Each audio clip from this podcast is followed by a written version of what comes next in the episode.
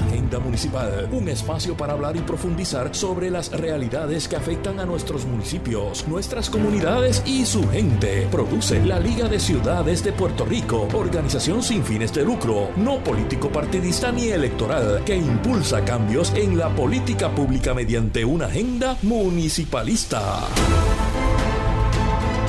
Saludos a todos nuestros radioescuchas. Bienvenidos a Agenda Municipal, un espacio de la Liga de Ciudades de Puerto Rico para hablar, profundizar y sobre todo compartir las realidades que afectan a nuestros municipios, nuestras comunidades y su gente. Mi nombre es Edgar Gómez, director de operaciones de la Liga de Ciudades, una organización sin fines de lucro no político partidista ni electoral, pero política, política con P mayúscula, que impulsa cambios en la política pública mediante una agenda municipalista.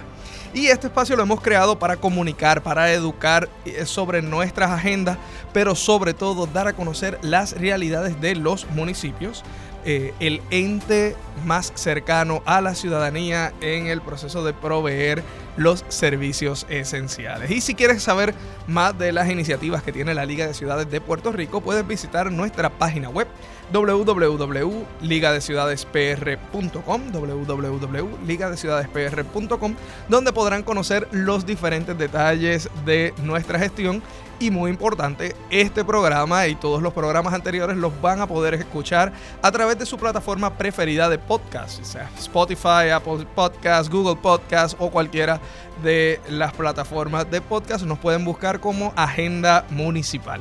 Y hoy, como todos los miércoles, estoy con Cristina Miranda Palacios, directora ejecutiva fundadora. Cristina, ¿cómo estás? Entusiasmadísima de estar aquí porque es que tú siempre empiezas este programa con tanta alegría que pues uno como que se contagia. Eh, bueno, Cristina, es que el municipalismo nunca duerme, así que también estamos eh, siempre trabajando. Eh, Llueva, truene o relampaguee. Literal, oye. O en sequía. Eh, pero que hoy el día, estábamos hablando que el día estaba hoy para estar descansando en la casita y estábamos, hemos estado ya en diferentes gestiones y reuniones.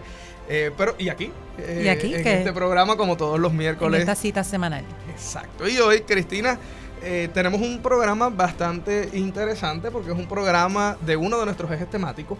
Y, y, en el primer programa de esta temporada, esta tercera temporada, estuvimos hablando de que la liga tiene siete ejes temáticos eh, y uno de ellos es el tema de salud, ¿verdad? Y usualmente pensamos en salud como la, los servicios médicos, ¿verdad? Pero la definición de salud en municipios es un tema mucho más amplio. Así mismo es, mucho más amplio. Vamos a tener a Cristian, que está como siempre con nosotros, pero en el otro lado de la cabina conectando diferentes, diferentes personas. Mucha gente no, no saben del rol tan importante que tienen los municipios en asuntos de la salud del país, ¿verdad? O sea, una gran parte de la, del costo de la tarjeta de salud de nuestro país la pagan los municipios. Así que a pesar de que la salud como servicio es algo que está centralizado, sin embargo, eh, y, y aún con todo y la privatización de nuestros servicios de salud, que sabrán que teníamos uno de los mejores modelos de sistemas de salud público, el famoso plan Arbona, que la gente venía a estudiarlo, pues todo eso por diferentes razones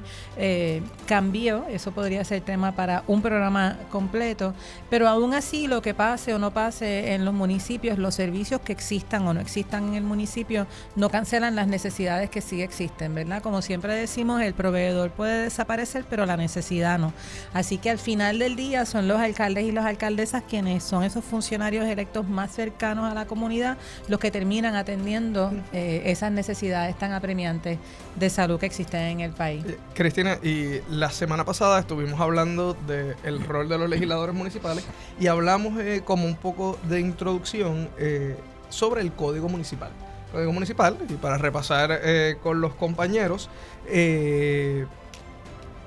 con los, eh, con los, los radioescuchas, disculpe, el Código Municipal es la ley que recoge todas las leyes o recoge todos los, ordenamientos eh, que tienen que ver con municipios. ¿verdad? Y va desde cuál es el, cómo debe ser el funcionamiento de los municipios hasta la regulación y reglamentación de los procesos internos municipales. Y es muy interesante, Cristina, que a pesar de que eh, los municipios son el proveedor de servicios más cercano a la ciudadanía, no hay un capítulo ni sección de la, del sistema de salud en los municipios. Así que todas las menciones que, que, cuando miramos el código municipal es de que los municipios son responsables de asegurarse de que eh, diferentes procesos que ocurren no afecten la salud ni el ambiente de su municipio, ¿verdad? Así que es interesante porque si bien no es un mandato directo para los municipios, el hacer una, eh, el trabajar con la salud, hay municipios que están haciendo,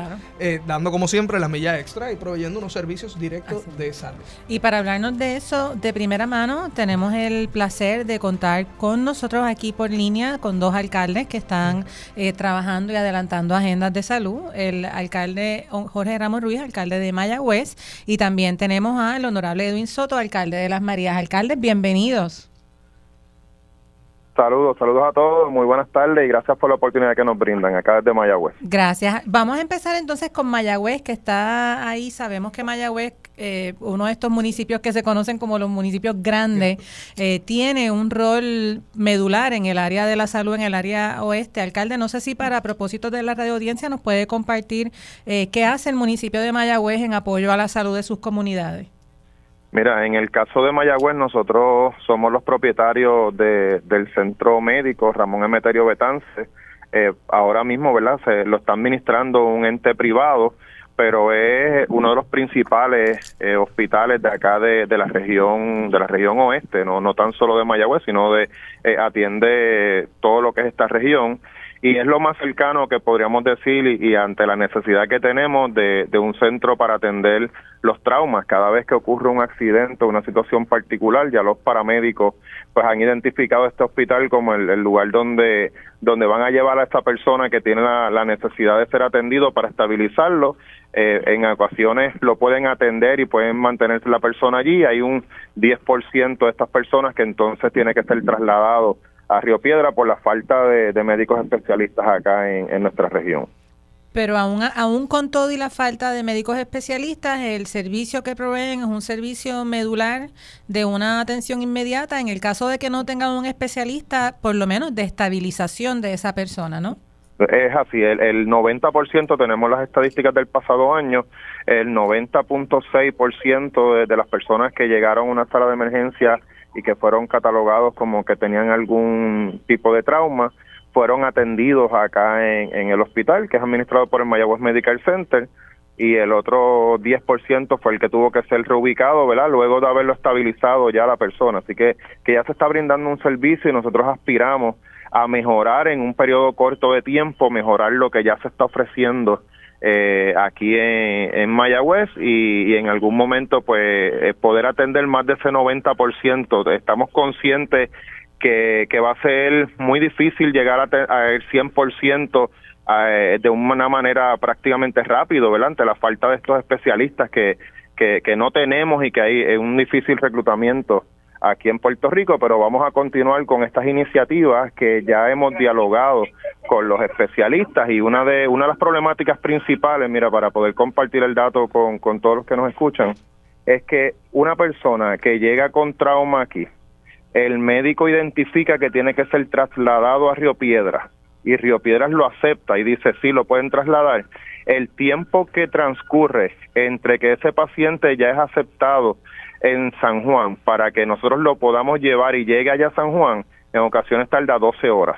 Y ustedes se preguntarán, 12 horas, ¿por qué si Mayagüez está, digamos, a dos horas? Pues miren, es que faltan ambulancias o las ambulancias que están disponibles están atendiendo casos eh, locales o regionales y no están disponibles inmediatamente para salir, para transportar a ese paciente hasta Río Piedra. Ante eso, pues hemos eh, discutido un plan donde todos los sectores han, coincidido en que teniendo un sistema de ambulancias del municipio y movilizando, trasladando lo que es nuestra oficina de emergencias médicas hasta el hospital para que estén allí justo al lado de la sala de, de emergencia, que tan pronto se admita esa persona que puede ser trasladado al centro de trauma, poder salir la ambulancia y trasladarlo y bajar ese tiempo de 12 horas a prácticamente una hora y media o dos horas. bien. Lo escucho hablar, alcalde, y uno de los principios que en la Liga hemos desarrollado de, de lo que es el municipalismo es la intencionalidad.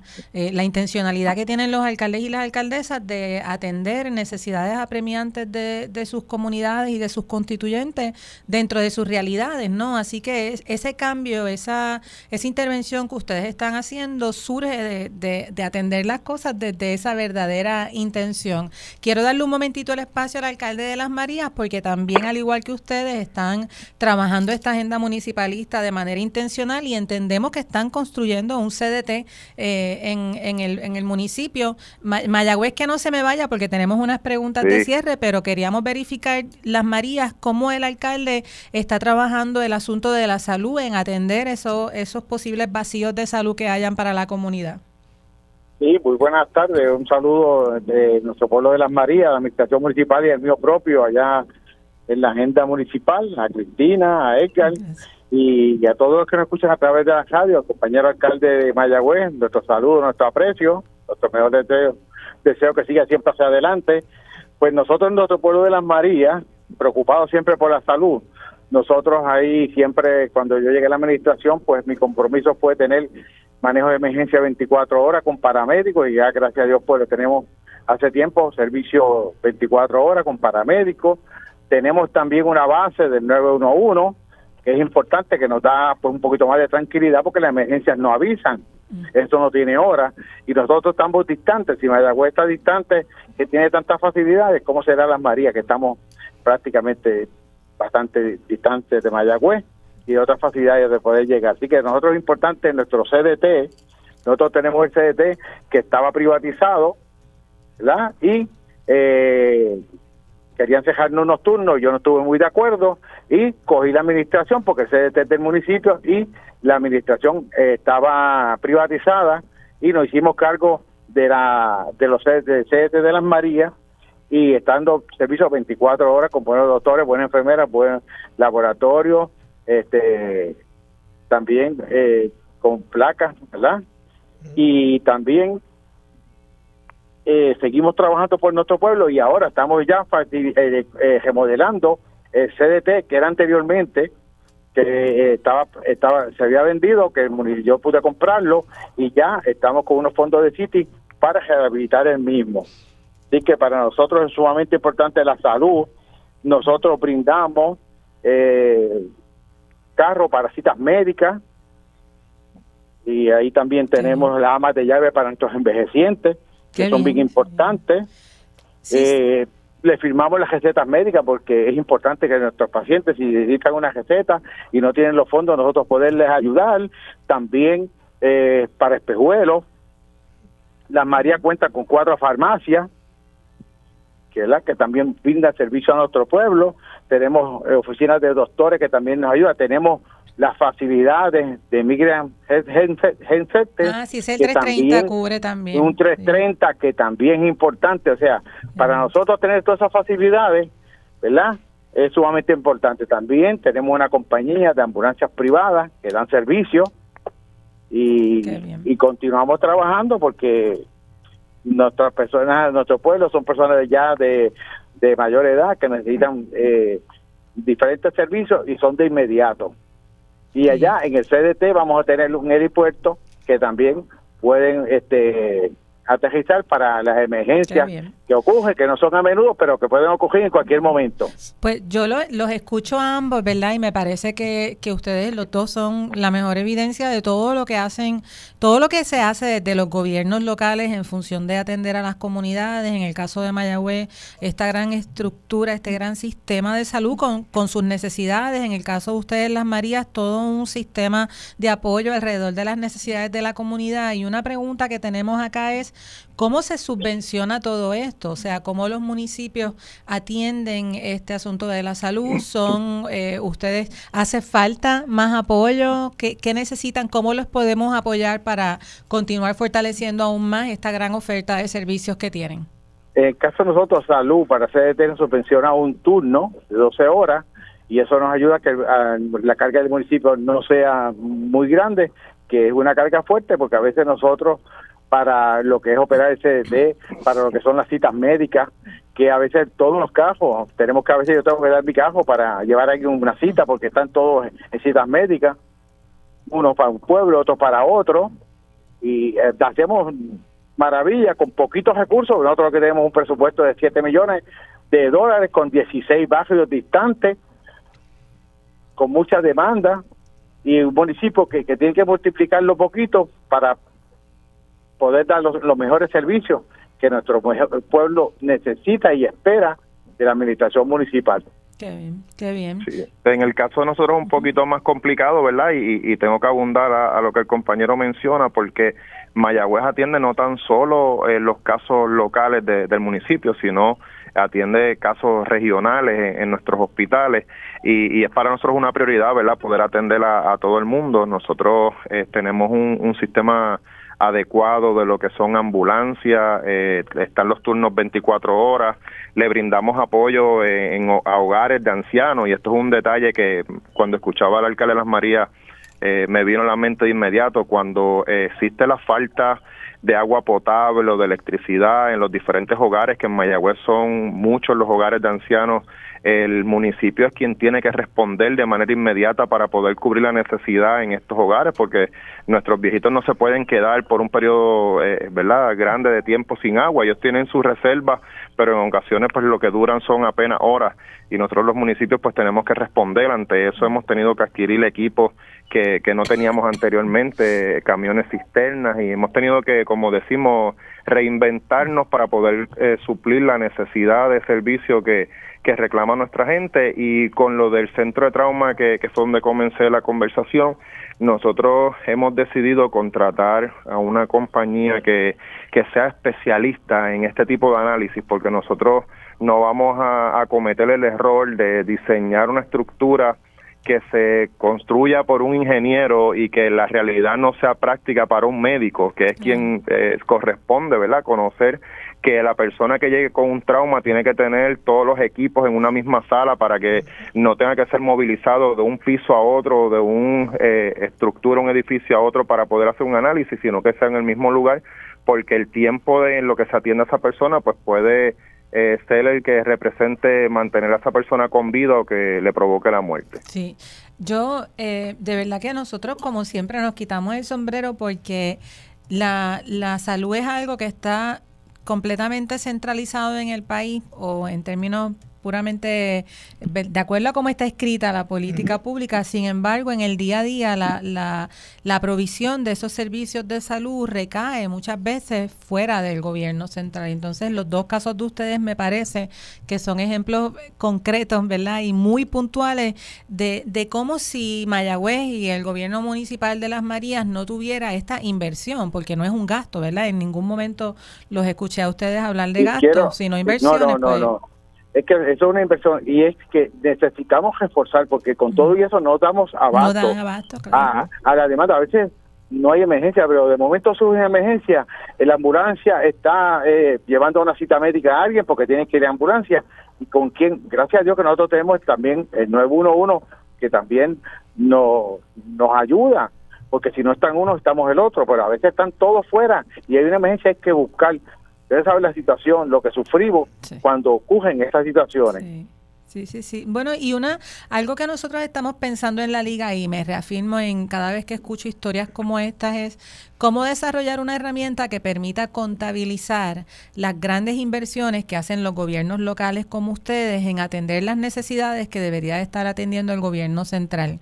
Porque dinero que ustedes inviertan para atender la salud de sus comunidades es dinero bien invertido, pero es dinero que podrían estar invirtiendo entonces en otra cosa. Entonces, la pregunta es si hay una invitación a una reflexión de cómo debemos de atender el asunto de la salud desde el espacio municipal, eh, si, qué más debemos hacer para cambiar estas, estas realidades que, que perpetúan el que ustedes como funcionarios electos tengan que estar tratando de desvestir un santo para, para vestir a otro, ¿no? Eh, ¿Qué, qué, qué propuestas hay?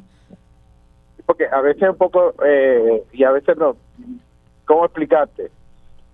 Como nosotros bregamos con presupuestos limitados y tenemos que cumplir con tantas cosas, Y este, todos son importantes, pero la salud es sumamente importante. Y entonces el gobierno puede buscar la forma cómo enfocarse en proveerle a aquellos municipios que están más en desventaja, cómo ayudarlos para fortalecer lo que es el área de salud. yo, yo le voy a poner el ejemplo de Mayagüez. Nosotros aspiramos a, tener un centro de trauma eh, que pueda aumentar lo que, lo que atendemos en la actualidad pero lo que hemos recibido de parte del Departamento de Salud es que ellos indican, mira, si es mi responsabilidad del Departamento de Salud, pero le correspondería al municipio poder crear la infraestructura, crear todo lo necesario y nosotros vamos a asistirlos en ese proceso. No es que estamos hablando que el Departamento de Salud es quien se va a hacer cargo del centro trauma. Tendría que el municipio, por medio de quien administra el centro médico, hacerse responsable, ¿verdad?, de lo que sería de lo que sería ese centro trauma. Yo yo entiendo que si el gobierno pudiera eh, subsidiar parte de lo que es esa operación, asistirnos con identificar los especialistas que actualmente están en el área metropolitana, tener algunos turnos donde también pudieran estar disponibles para el área oeste, yo creo que eso sería de, gran ayuda y, no lo hemos recibido, eh, por lo menos al momento, una propuesta en, esa dirección. Qué bien. saludos, alcalde. Edgar Gómez por acá. Eh, y un poco para ir cerrando este espacio, una vez más agradecidos por su participación quiero hacerle una pregunta fuera del tema de salud y es una pregunta que, le hacemos a todos los alcaldes invitados eh, al espacio. Es, ¿quieren aprovechar y comunicarle algo a, sus respectivos municipios, ya, ya sea que tengan algún evento próximo o algún eh, algo que estén eh, próximos a lanzar y a y a, y a comunicar. Así que le damos este espacio y esta plataforma para que comuniquen a todos nuestros radioescuchas. Me gustaría ir primero con, con el alcalde de Mayagüez, eh, Jorge Ramos. Honorable, ¿tiene algún mensaje para su municipio? Mira, brevemente nos encontramos en este momento en lo que son las fiestas patronales de nuestra ciudad, que dan todavía desde hoy miércoles hasta el domingo grandes artistas que se van a estar presentando, entre ellos te puedo mencionar a Ernita Nazario, a la India, eh, y, a, muchos otros que, ¿verdad? De, todos los géneros que todavía quedan por estar acá con nosotros. Próximamente vamos a tener también las justas de la Liga Atlética Interuniversitaria, que son en el mes de, de abril, finales del mes de abril. Pero como hemos estado conversando eh, del tema de lo que es la salud, que tengan la certeza de que vamos a seguir luchando para tener mejores facilidades médicas, que los servicios que se brindan actualmente pues puedan reforzarse para poder eh, evitar tener que trasladar tantas personas al área metropolitana para recibir los servicios porque conocemos lo complejo que se convierte cuando usted tiene un paciente que está en el área metropolitana y usted no tiene dónde quedarse, dónde estar allá, ¿verdad? Con algún familiar en, en, esos días que pueda estar este paciente allí en el hospital. Vamos a seguir luchando para que esto sea una realidad con varios acuerdos que estamos por firmar próximamente. Muchísimas gracias, alcalde, y qué buenas noticias. Y invitamos también entonces eh, a todos nuestros radioescuchas a que se den la cita allá en Mayagüez en, estas fiestas patronales. En las fiestas patronales que son cultura, pero también es salud, porque son espacios de entretenimiento, espacios de actividad lúdica, espacios de recreación, y en la liga siempre estamos defendiendo el, la importancia de las actividades culturales, no solamente como una actividad de recreación y cultural y de economía, etcétera, sino como un asunto de salud, de que tenemos que tener espacios en los que podamos compartir. Compartir y recrearnos. Así que muchísimas gracias. Y alcalde eh, Edwin Soto, honorable desde Las Marías, ¿qué mensaje tiene para, sus para, Para agradecerle a ustedes, a la gente municipal, a Cristina, a Edgar y a todos los que hemos compartido a través de, que comparten a través de la radio, de estos medios, al compañero alcalde, que aprecio mucho, eh, gracias también por compartir este momento. Quiero pues aprovechar y decirle que ya próximamente vamos a tener, esperamos dentro aproximadamente un año, nuestro CDT, como nuestro pueblo merece, con todas las facilidades, y eh, invitarlos para el Festival de la China 15, 16 y 17 de marzo. Esto es una actividad cultural que yo defiendo mucho, fortaleciendo nuestra cultura, y es una actividad que no hay con qué pagar la alegría, el complacer que mueve nuestra economía, ayuda a los agricultores, al comercio, ayuda a nuestros artesanos, que ayuda a la economía, no de las Marías, de toda la región, porque todo el mundo se mueve a participar de esa actividad. Así que todos los caminos hacia las Marías, 15, 16 y 17 de marzo. Vamos que para, mí es un placer saludarlo y compartir con ustedes. Sí. Alcalde, lo podemos tener en el próximo programa para que cuando tenga más información acerca de la agenda, que pueda venir a compartirla, igual con, con nuestro alcalde en Mayagüez, cuando tenga más información de la justa, de lo que quieran hablar. Este espacio de agenda municipal es un espacio que está diseñado para, para ustedes, para poder adelantar esta agenda municipalista que, como todos y todas sabemos, en este espacio es una agenda de país. Así que gracias por acompañarnos en, la mañana, en esta tarde. Bendiciones. Muchas gracias. Muchísimas gracias. Con nosotros estuvo, estuvieron los alcaldes de Las Marías y Mayagüez, eh, el honorable Ser, el, perdón, discúlpenme, el honorable Edwin Soto, alcalde de Las Marías, y el honorable Jorge Ramos Ruiz, alcalde de Mayagüez. Y creo que nos vamos a una breve pausa. Estaban escuchando Agenda Municipal, un espacio de la Liga de Ciudades de Puerto Rico, transmitido por Radio Isla 1320 y disponible en todas las plataformas de podcast.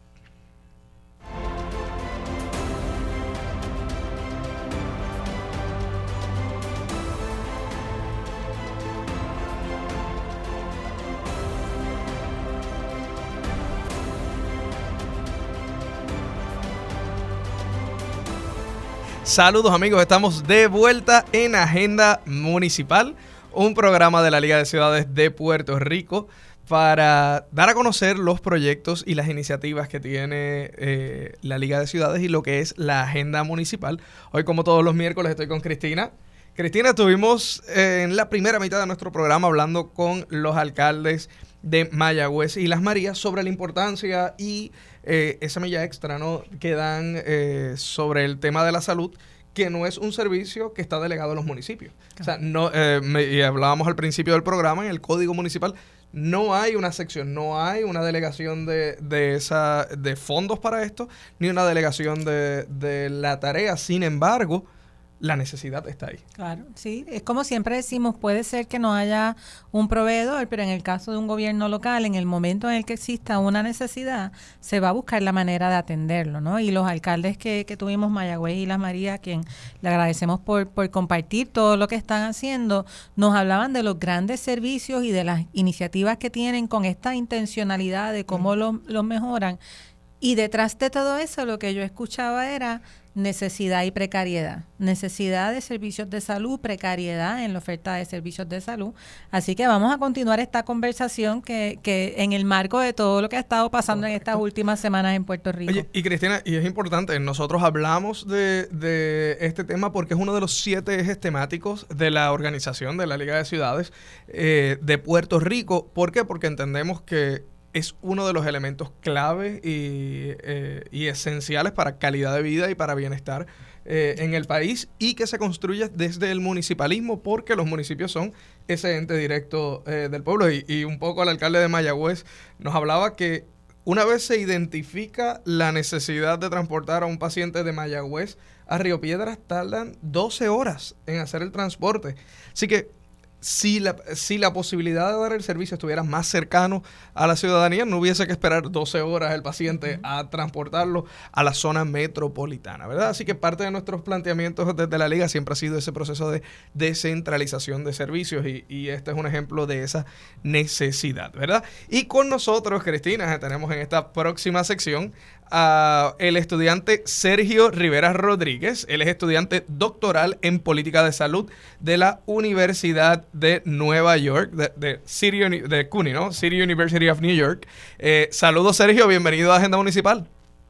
Saludos, gracias por la invitación, Cristina Edgar. Es un placer estar aquí, estar aquí para hablar de estos temas tan importantes. Sí, estamos de verdad bien entusiasmados en, en tenerte, Sergio. Gracias por, por decir que sí en Puerto Rico usualmente hablamos de la gente que se va y que, nos abandonan, pero no le damos suficiente espacio a esta diáspora que está activa y que está conectada con el país como lo estás tú, ¿verdad? Así que darte las gracias por ese trabajo que estás haciendo de orientación acerca de, de la salud y del estado de la salud en Puerto Rico. Este espacio es para hablar de, de eso que tú estás que tú estás compartiendo. Cuéntanos cómo tú lo ves.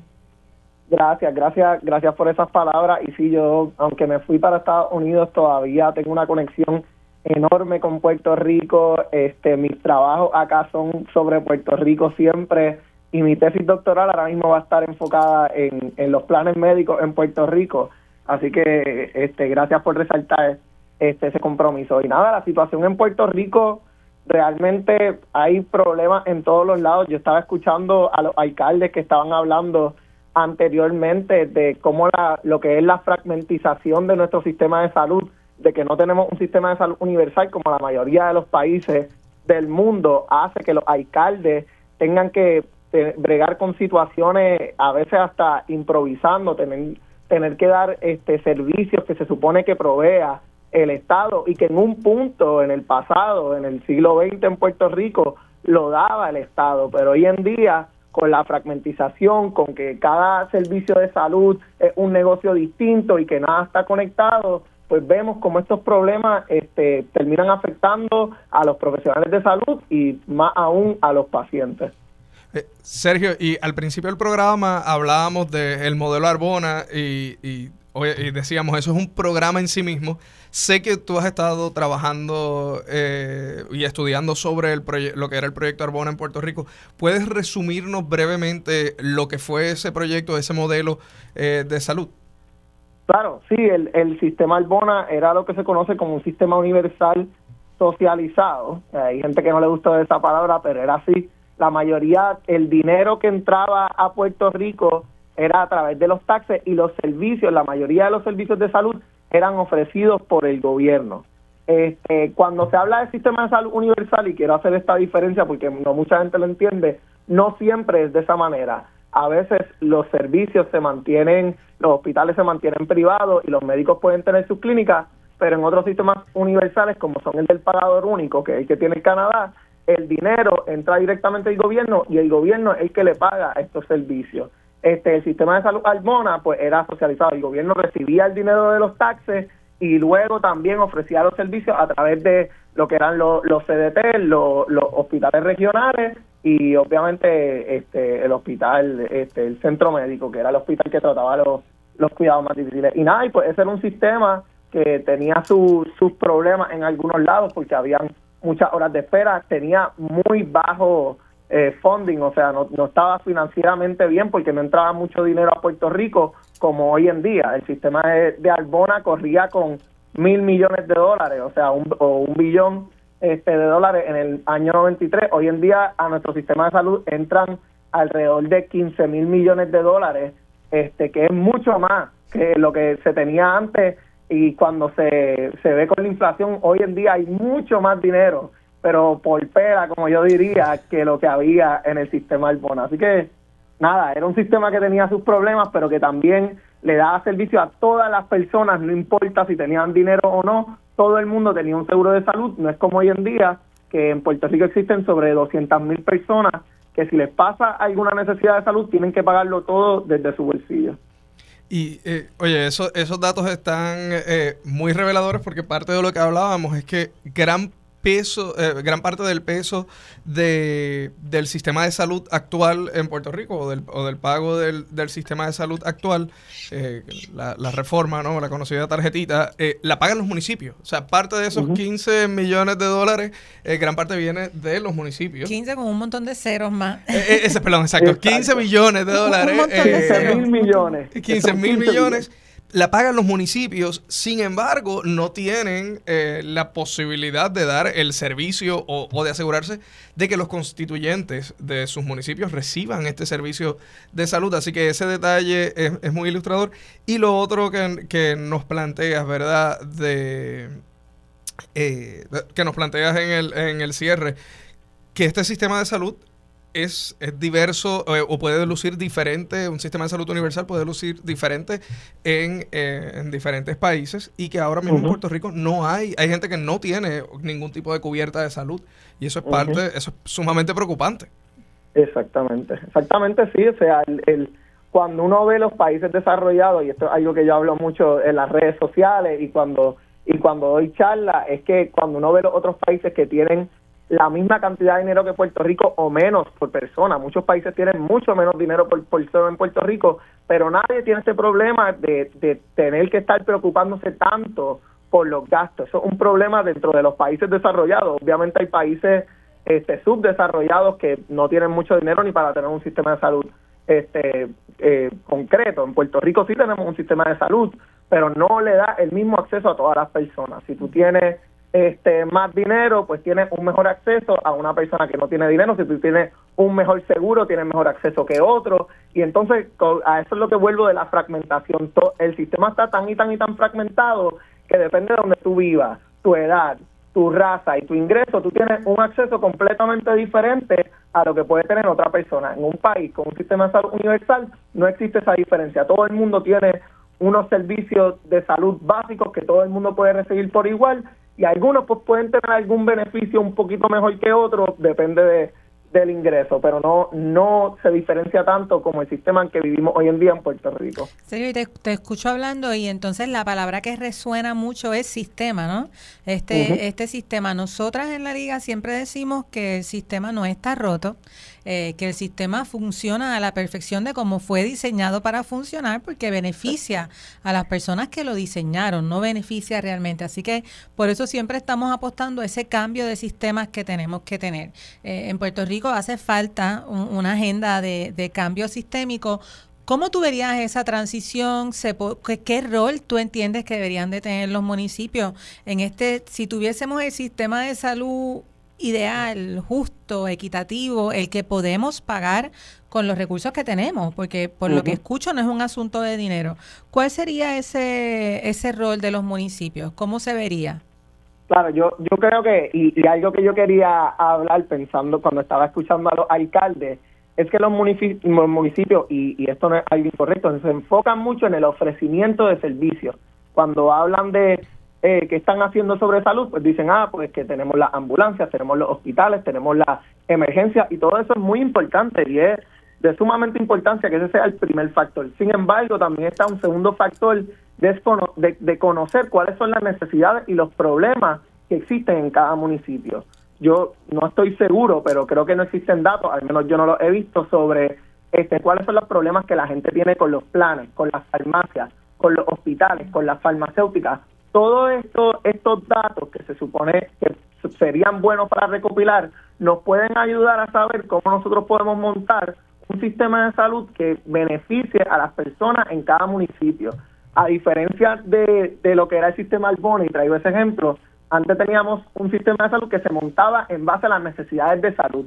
Hoy en día se monta el, un hospital en base a en dónde se puede hacer más dinero o menos dinero, se monta una clínica en base a dónde se puede hacer más dinero o menos dinero, pero no se monta necesariamente pensando en cuáles son los problemas de salud en, en una comunidad. Así que yo creo que el primer rol o el, el rol más, más fácil que puede hacer un municipio primero es comenzar a recopilar estos datos de cuáles son las injusticias que están pasando las personas con las aseguradoras, con las farmacias, con los hospitales y todo esto puede ayudar a proveer información cuando en un futuro este se vaya a montar un sistema de salud universal. Vamos a hablar contigo después, Sergio, para ver si nos podemos trabajar con un proyecto piloto de un estudio de necesidades a nivel de un municipio para ver, para ver cómo se vería. A mí, por ejemplo, en eso también me gustaría incluir en ese análisis cuánto invierte el municipio eh, con fondos que no tiene y con fondos que podría tener el gobierno central. Así mismo. Oye, Sergio, pues agradecido de que estés con nosotros, eh, hayas estado con nosotros en la tarde de hoy. ¿Algún mensaje final que, quieras dar sobre este, sobre la importancia de este proyecto de repensar el proyecto de salud? Este, bueno, el mensaje final es que las, o sea, todo el mundo debería este, estar educado, saber que existen unos recursos en el cual uno puede reportar los problemas de salud. Este, el doctor Irán Rodríguez este, esta misma semana este, puso una publicación sobre dónde uno puede este, reportar los problemas que uno tiene como paciente, cuando uno tiene unos problemas con aseguradoras, cuando uno tiene problemas con hospitales, en qué lugares se reporta, porque yo pienso que en Puerto Rico hay una falta de datos y una falta de necesidad de que la gente no sabe a dónde uno debe ir y a dónde uno debe llamar cuando tiene un problema. Y terminan pues pasándola mal en nuestro sistema de salud. Está la oficina del procurador del paciente y hay muchos otros servicios donde las personas este, pueden llamar para reportar qué es lo que está ocurriendo, que puede ayudar a mover el proyecto de, la salud universal. Así que ese sería el mensaje final y gracias Cristina y Edgar por, por la invitación. A ti, Sergio, por estar aquí con nosotros y por lo que hace. Y Sergio, sé que tienes un blog, eh, así que no sé si lo quieras compartir para, para los radioescuchas. Claro, claro, sí, tengo tengo un blog, se llama repensandolasalud.com, pueden entrar este en el internet. Igualmente me pueden seguir en las redes sociales como Sergio Rivera Rodríguez, en Facebook, en Instagram y en Twitter este, aparezco con, los, con el mismo nombre, así que Muchísimas gracias por el espacio. Muchísimas gracias. Con nosotros estuvo Sergio Rivera Rodríguez, estudiante doctoral en política de salud de la Universidad de la Ciudad de Nueva York. Y Cristina, ya casi acabamos eh, nuestro programa, así que en la parte final vamos, vamos a ir cerrando este tema de, salud oficialmente. Y fue es bien interesante porque hicimos eh, un poco una travesía de, de ver desde los proveedores de servicios directamente, que son los eh, nuestros alcaldes, cuáles son esa milla extra que dan eh, y de servicios a los ciudadanos. Y entonces, eh, y estuvo con nosotros al principio del programa el alcalde de Mayagüez y el alcalde de Las Marías, ambos compartiéndonos sus experiencias y estos servicios que nos proveen. Y ahora estuvimos hablando con Sergio Rivera Rodríguez y él nos estaba hablando desde una óptica, desde la academia, ¿no? Desde cuál ha sido eh, cuáles fueron los servicios de salud que hubo en el país. El famoso sistema Arbona, un sistema modelo eh, para desde Puerto Rico para el mundo, ¿verdad? La gente venía a estudiar el sistema, lo que era el sistema Arbona, y cuáles son esas propuestas hacia donde nos debemos mover eh, a nivel de modelo. Y ahora vamos a, una, a nuestra última sección con la amiga Enid Pérez del proyecto Matria. Y es que hay un, eh, vimos esta noticia en, un periódico de Puerto Rico y dice, arranca la ruta de las mujeres para apoderar a las puertorriqueñas. Así que sal, Enid Pérez con nosotros del proyecto Matria. Saludos, Enid. Saludos, Edgar y Cristina. Gracias por la oportunidad y a las personas también que nos están sintonizando. Saludos, Enid. Gracias, Enid, por estar con nosotros. Háblanos un poquito. ¿Qué es este proyecto de Ruta de las Mujeres? Pues mira, la Ruta de las Mujeres es un proyecto de educación comunitaria y apoderamiento político que lleva varios años en nuestra organización. Eh, comenzó en el 2011 con trabajo de mujeres de manera voluntaria y este año comenzamos, eh, ¿verdad?, con mucho más entusiasmo porque pudimos lograr tener eh, una subvención para poder tener más recursos para llegar a 15 municipios de la isla donde estamos realizando unas asambleas de mujeres este proyecto está buscando, no busca ni va a endosar candidatos ni candidatas ni ningún partido político. Lo que busca es escuchar las mujeres de las comunidades, que ellas puedan identificar sus, eh, sus necesidades, cuáles son las violaciones a derechos humanos que eh, eh, tienen diariamente y que puedan también establecer unas propuestas. Y estas propuestas se van a enviar a los partidos políticos. Se va a hacer una publicación de esas propuestas y se va a hacer un análisis también de, la, de las plataformas de gobierno de cada uno de los partidos. Esto para que las mujeres de nuestro país sepan cuáles son las candidatas y los candidatos que representan los valores verdad que deberían tener para asumir y defender los derechos de las mujeres de las mujeres en nuestro país eh, está interesantísimo e, y, sumamente importante ese proyecto.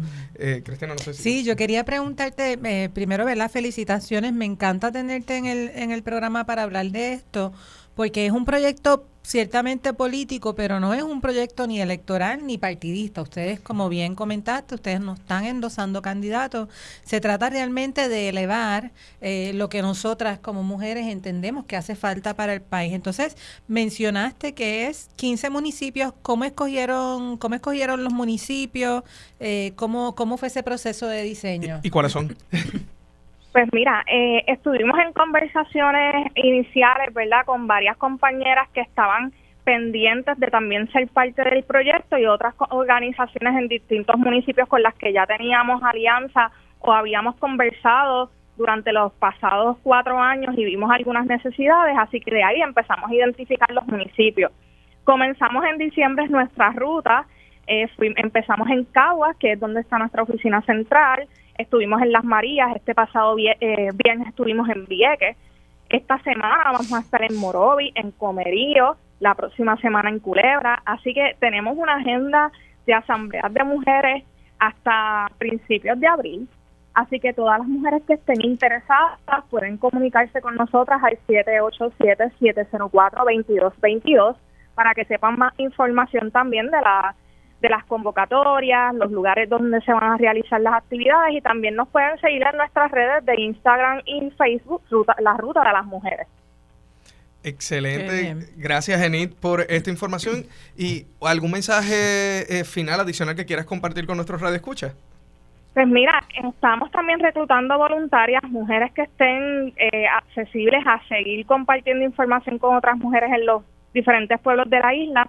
Y también nosotras estamos haciendo un análisis de los perfiles de cada candidata y cada candidato, y sobre todo de las candidatas, porque nosotras promovemos que más mujeres aspiren a puestos políticos pero no todas las mujeres representan los derechos o van a defender los derechos de las mujeres, así que estamos haciendo esa, ese análisis de cada perfil, eh, viendo para informarle a la gente, incluyendo a los municipios, ¿verdad? Estos son tus candidatos, esto es lo que han hecho en su historia y que las mujeres puedan ir decidiendo. Así que si quieres ser voluntaria de la Ruta de las Mujeres, también puedes llamarnos nuevamente al 787-704-2222. Excelente. Enid, ¿y las redes sociales de ustedes cuáles son? La Ruta de las Mujeres. En Instagram aparece Ruta Mujeres y Facebook La Ruta de las Mujeres. Muchísimas gracias, Enid, por estar con nosotros en la tarde de hoy. Con nosotros, Enid Pérez del proyecto Matria, explicándonos o presentándonos lo que es el proyecto La Ruta de las Mujeres, un proyecto que busca empoderar a las mujeres, conocer sus necesidades y crear y sacar de ahí las propuestas para la promoción de las políticas públicas que respondan y que sean también eh, apoyando este movimiento feminista en la isla. Y Cristina, con esto cerramos eh, esta sección, pero quiero compartir porque la semana pasada se nos, que, se nos quedó fuera y no nos dio tiempo a hablar de un evento muy importante que va a estar ocurriendo la próxima semana y es la Cumbre de Subvenciones Federales para Puerto Rico. Y la Cumbre de Subvenciones Federales para Puerto Rico es un proyecto de la EPA y la Escuela de Derecho de la Universidad de Puerto Rico. Están invitando a organizaciones sin fines de lucro y a todos los municipios que están... Eh, que está de, todos los municipios de Puerto Rico y eh, parte del anuncio que, queremos hacer aquí es que la Liga de Ciudades se une como cooficiador Estamos invitando. De, ese, de ese evento. Así que en, la, en, nuestras redes sociales van a ver eh, las promociones, también en la, en la parte, de, en la página de la EPA y de la, de la Escuela de Derecho de la Universidad de Puerto Rico, van a ver la promoción y este es un, un evento donde va a haber una un proyecto educativo sobre una gran cantidad de fondos que van a estar llegando a la isla, ¿verdad? Sí, hay eh, muchos fondos que están disponibles no solamente para los gobiernos locales, sino también para organizaciones, etcétera. Nosotros nos vamos a estar enfocando en los gobiernos locales porque ciertamente hay una cantidad de fondos históricas anunciada para proyectos que tienen que ver con justicia climática y saben que eso es una gran área de necesidad en el país, así que la liga se siente súper honrada, honrada de ser, eh, ¿verdad? Estar coinvitando a esta gran actividad nos pueden buscar la información en, en las redes. No se lo pierdan, es un evento gratuito. En un momento aparecía que se había llenado, pero no es que se llenó, fue que hubo que hacer un cambio en el proceso de registro, así que para aquellos y aquellas que estaban interesados y que no pudieron unirse, todavía están a tiempo. Y el miércoles los vamos a tener aquí para hablarnos un poco más en detalle, ¿no? Correcto. Y, pero, eh, y es muy importante que lo separen. Es viernes 9 de febrero a las 8 y 30 de la mañana. Eh, comenzaría. Es un, es un proyecto, es un evento presencial. ¿Por qué? Porque hay un detalle bien importante de estos fondos y es que requiere partnerships, ¿verdad? Así que, eh, y, estuvimos hablando con, con, el equipo de la EPA y, y, una de las compañeras de la EPA dice, esto es un mamotreto de 400 páginas de, fondos y de reglamentos de estos fondos. Y lo que hicimos fue que lo leímos e hicimos una guía práctica de cómo solicitar y cuáles son los detalles importantes. Y eso es lo que van a estar presentando en esta cumbre de subvenciones federales para Puerto Rico. Y eh, así que van a presentar cuáles son estos fondos, cuáles son los requisitos. Pero muy importante, la segunda parte vamos a crear un espacio para networking y, empezar a crear estos partnerships entre organizaciones. Así que nuestra recomendación es que eh, vayan rapidito, se anoten, se, se, registren y participen del evento, porque no solamente van a tener la información de los fondos, sino que también van a tener la oportunidad de conocer a otras organizaciones que podrían ser sus aliados en este proceso de solicitud de propuestas. Así mismo es, bien colectivista, como todo lo que hacemos en la Liga de Ciudades de Puerto Rico. Correcto. Bueno, Cristina, y ahora sí, llegamos al final de este programa, una semana más, eh, donde de Agenda Municipal, esta tercera temporada que, tenemos este próximo año. Eh, es un año que va a ser con una agenda municipalista, es año de elecciones, pero también es un año donde eh, vamos a estar promoviendo nuestros proyectos y los servicios que ofrecemos a los municipios. Así que sintonicen Agenda Municipal todos los miércoles de 2 a 3 de la tarde por Radio Isla 1320. También nos pueden seguir en nuestras, en nuestras redes sociales, Liga de Ciudades PR en Facebook e Instagram. Y muy importante, puede escuchar este y todos los programas eh, buscando su plataforma de podcast preferido. Eh, no hay excusas para escucharnos, aunque sea en la maca, a cualquier hora. Sepan, compañeros y compañeras, que cuando tengan algo importante de comunicar relacionado a la agenda municipalista, este es su espacio. Así que gracias por sintonizarnos un miércoles más en Agenda, municipal. Buenas tardes.